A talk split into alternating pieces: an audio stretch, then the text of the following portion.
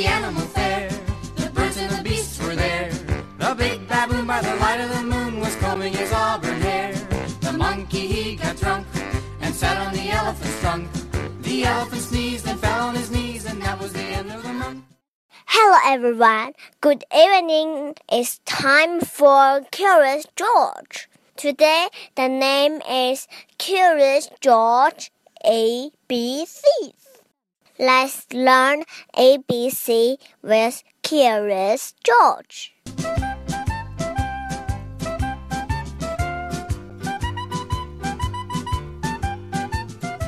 Ace is an alligator with its mouth wide open.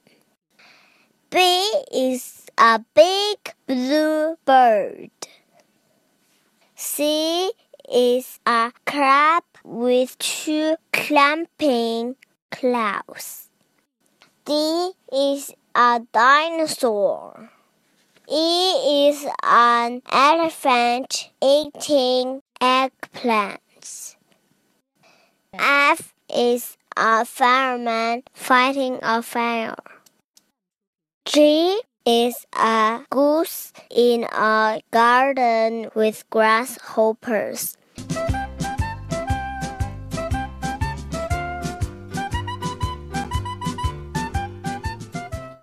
H is a house on a hill. I is a icy icicle.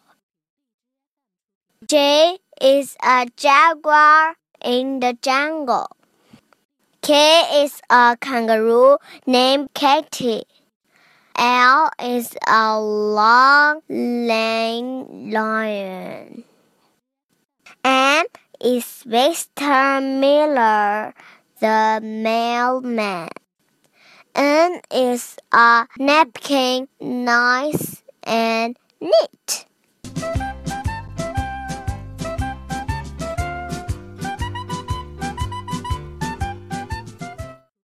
O is an ostrich. P is a penguin. Q is a quiet quail. R is a rabbit in a field of radishes. S is a slow sliding snail. T is a table set with tea for two.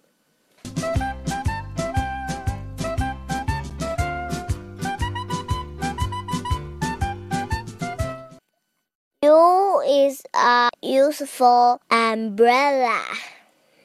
V is a Valentine sent with love.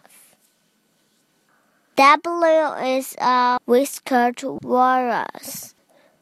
X is an X-ray. Y is a woolly brown yak. And there is a zebra zipping along with this. The end. Good night. Have a good dream.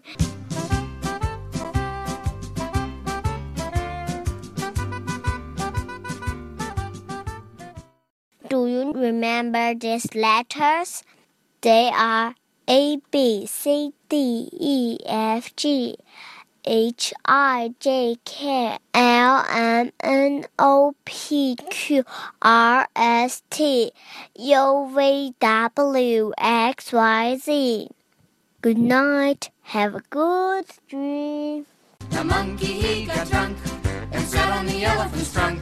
The elephant sneezed and fell on his knees, and that was the end of the month The month the month. The month